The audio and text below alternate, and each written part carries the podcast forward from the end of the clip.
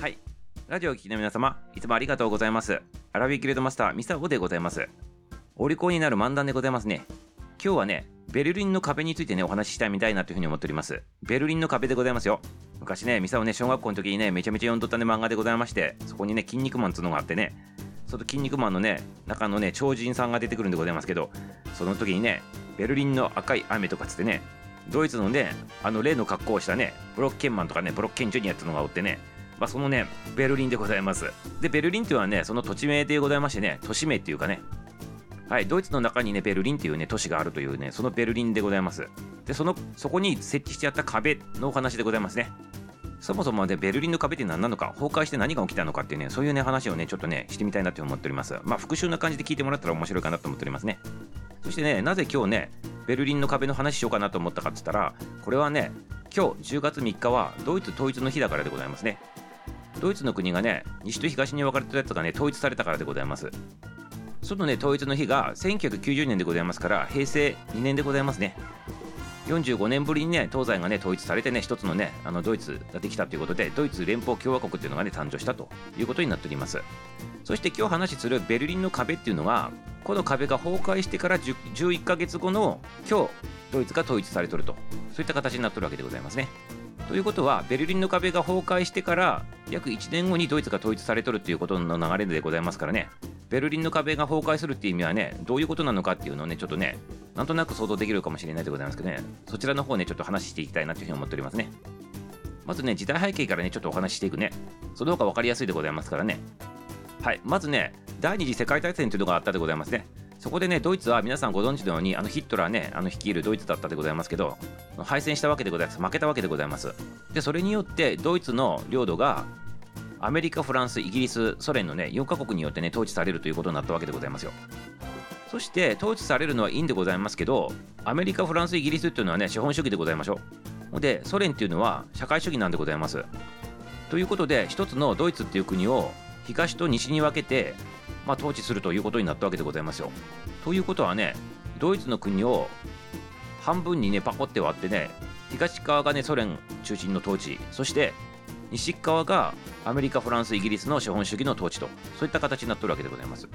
そしてね、なんとね、これ面白いのが、ベルリンでございますけど、ベルリンはね、どこのね、ところにね、所属しとったかって言ったら、東側のね、ソ連がね、管轄するね、あの社会主義の方の、ね、ところにね、都市があるわけでございますよ。そして、このベルリンっていうのは、主要都市でございますから、ドイツのね。で、この主要都市であるベルリンを、またね、さらにね、西と東にね、分けて統治しとるわけでございます。はい、なんか面白いことになっておりますね。もう一回言うでございますよ。ドイツっていうね、国があって、それをね、西と東に分けとるわけでございますね。そして西に東に分けとる中で、社会主義の統治のところにベルリンがあるわけでございますね。で、そのただ、ベルリンっていうのは主要都市でございますから、さらにその主要都市のベルリンを西と東に分けて統治しとったということで、ややこしいことになってるわけでございますね。これがね、背景でございます。まずね。そして、ベルリンの壁は一体何ぞやって言ったら、これがね、またね、あの、凄まじいことでございますけど、東ドイツの社会主義のところにベルリンがあるわけでございますから、そしてそのベルリンのね、西側がね、資本主義のとあの統治が半分あるわけでございますよ。ということで、社会主義の中にね、ポツンと1個だけね、資本主義のね、あの統治の場所があるわけでございます。それがね、ダメだということで、このね、資本主義の西側半分のね、ところにね、壁を作ったっていうのが、これ、ベルリンの壁なんでございますね。これ、ま、ちょっとややこしいでございますけどよ、よろしいでございますか？ついてきてくださいませね。ついてきてくださいませ。はい。そういうことがあっての話でございます。で、このね、ベルリンの壁っていうのはね、なんで作られたのかって言ったらね、当時、東ドイツと西ドイツっていうのはね、格差がすごくてね、東ドイツの方は、やっぱりね、あの経済格差に苦しんどったというね、人たちが多くてね、みんなね、東ドイツからね、西ドイツにね、逃げたくて逃げたくてしょうがないということで、東ドイツの人たちが、一旦、ベルリンに入ってきてね、そのベルリンって言ってもね、西側の統治の方でございますから、資本主義の方に逃げてくるわけでございます。そしてね、それを経由して、西ドイツの方のところに逃げていくっていうね、まあ、亡命って言っていいのか分かんないでございますけど、それがね、結構続出したらしいでございますね。逃げていきたいと。東ドイツじゃなくて西に逃げていきたいということでございます。でね、それを阻止するために、東ドイツがベルリンの包囲を全部あのこう囲んでね、壁作ったということなんでございますね。でね、この目的がね、東ドイツの、ね、国民が、ね、逃げられないように、ね、壁を建設したということなわけでございます、簡単に言うとね。で、当時、この壁はね、恥の壁っていうふうにね呼ばれとったらしいでございます恥で恥でございます恥を書くのはあの恥でございまして恥の壁っていうことでね結構ね国際的にねディスられとったっていうねそんな壁でございます。要するにねあの圧政するためにね作った壁でございますよね。逃げれないようにやって国民たちをねもう無理やり統治しようとしたっていうね東ドイツの政策でございますこれね。そしてねこれねめちゃめちゃびっくりする話でございますけどこのねベルリンの壁っていうのがなんとね夜中にねみんなね寝てる間にね1日でね作られたということでございましてね。朝起きとったらね壁ができとったっていうことらしいでございますね。で何のね前触れもなくいきなりねあのその一一夜でね壁が設立されとって朝起きたらねみんなびっくりしたというそういう事件でございます。で当時東ドイツと西ドイツがあったけど一応ね壁なんかなかったもんでございますから東ドイツの人が西側にねあの働きに行っとったりあとね西ドイツのそのベルリンの人たちが東ベルリンのところに買い物行ったりとかってまあ自由は行き来できとったわけでございますけどこの壁によってね全く遮断されるわけでございますね。そして東ベルリンと西ベルリンに友達同士がおって遊びに来てねたまたま泊まりに来とってねあのー、西側のねベルリンにね泊まっとったねその友達とかっていうのはもうね東側のねベルリンに帰れ自分の家に帰れなくなるというねそんな事態になっとったということでございまして大変なことだったらそうでございますね。それによってね皆さん想像してくださいませ行き来できなくなるわけでございますから仕事をね失ったりしてあとね家族と離れ離れになった人たちが続出したということでございましてね悲劇の壁ということでございます。そしてねこれがね28年間にもわたって壁がずっとね存在しとったということになるわけでございますね。はいそれでもね壁があってもやっぱりね東側の貧しい暮らしからね抜け出したいということでね西ドイツの方に行きたい人たちが続出なわけでございますよ。そうするとね壁を乗り越えてでもねリスクを背負ってでもね東ベルリンからね西ベルリンに逃れたいという人たちがねやっぱり後を絶たずにね壁を乗り越えようとして射殺されたりとねあの命なくした人とかいっぱいおったらしいでございますね。で中にはねどうしてもねあの亡命みたいのしたくてトンネル掘っとったりねあとで気球で飛んでいこうとしたりとかしてね脱出にね成功した人もおるけどほとんどの人たちは命にね失ってね失敗したということらしいでございます。はい、ここまでがねベルリンの壁がね設立されてねその状況なんでございますけどじゃあねベルリンの壁が崩壊っていう話に今から入るでございますよ。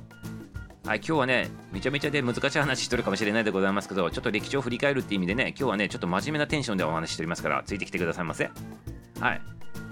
でそれがね突然崩壊することになるわけでございますよね。それがねさっき言ったねベルリンの壁の崩壊っていう話になるわけでございますけどこのね崩壊もね突然なわけでございます。設立されたものね 1, 日でねバーッとね壁ができたってございますけど崩壊もね突然だったということでございまして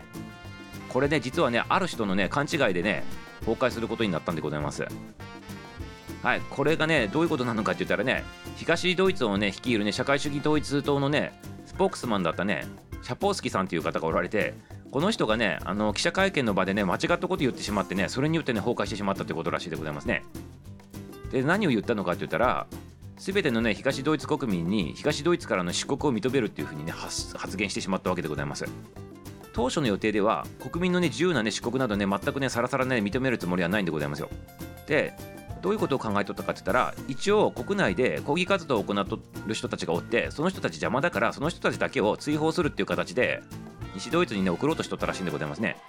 でそれの内容をちょっと勘違いしてこのスポークスマンの方が全てのねあの国民をね出国認めますよって言ってしまったということでございますね。そしたらねこれによってねその日いきなりでその日でございます。その日にねみんながわーっとで壁のところねあのこうこう押し寄せてきてね全ての検問所のところがねあの大変な騒動になっとってねで中にはね壁をね壊してねハンマーで叩いてで壊すというねまああのテレビで映っとったやつでございましてあの光景がなったということで要するに勘違いの記者会見でそれを聞いとったね東ドイツのね国民もねあそうなんだと思って一気にね押し寄せてねハンマー持って押し寄せてねじゃあ壁壊してしまえっていう感じになっててねなあなあなってたということでございましてね。はいただね世界的にね報道されるもんだからねもうね収集がつかなくなったっていうのがね本当のね話らしいでございますねこれね。そしてああだこうだ言っとるうちにねあの壁壊されてってねついにね11ヶ月後に正式に東ドイツと西ドイツが統一されたというのが10月3日今日の日なんでございますね。はいということでこのベルリンの壁の崩壊っていうのは何を象徴してるのかって言ったらね資本主義と社会主義が統合したっていうね歴史的なねそのね冷戦が終わったっていうかね冷戦を象徴してるようなねそんなねあの話なんでございますね。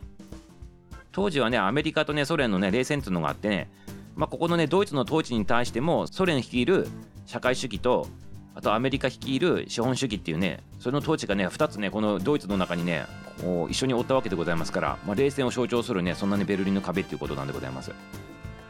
ただねこれ世界的にはねこの間違ったスポークスマンのねシャポースキーさんでございますけど本人さんはね間違って発言したんでございますけどね称えられとるんでございますね世界的にね。どういうことなのかというとね歴史上最も素晴らしい勘違いした男っていうふうにね 言われとるらしくてね。まあ、勘違いからねその平和をねこうなんていうかな成し遂げたっていうねそういう象徴になっとる人みたいな感じでね今ね称えられとるということで歴史を変えた男っていうふうにね称号されとるということでございました。ということでねいかがでございますかね？ベルリンの壁でございますけどやっぱり戦争絡みで始まってねあのー、社会主義とね資本主義のねこうせめぎ合いの冷戦の話でございまして。それがね国民にはね、はだはだで迷惑な話でございますけど、壁が設立されてね、行き来できなくなってね、家族離れ離れで職失ってね、大変な思いしてね、逃亡しようとしてね、失敗してはね、命を失ってってね、そういうのがね、もうね、続いとったということで、ようやくようやく壁が崩壊して、崩壊することによって、その11ヶ月後の今日に、見事見事、ドイツが統一されたと。はい、そういった形になっております。はい、いかがでございましたか？今日はね、全くね、ギャグもね、何もなくねめちゃめちゃ真面目なね社会の先生のようにね話してきたでございますけど改めてねこのね歴史的なねこの事柄をね改めて改めてね皆様あそうだったなと思ってね思い起こしてもらいたいなというふうに思っておりますあそしてねこのベルリンの壁でございますけど今はねもう観光スポットとしてねえ、なっとるわけでございます。で、世界中からね、いろんな人たちが来てね、この冷戦時代のね、この面影をね、あの観光しに来るということになっております。はい、ということでね、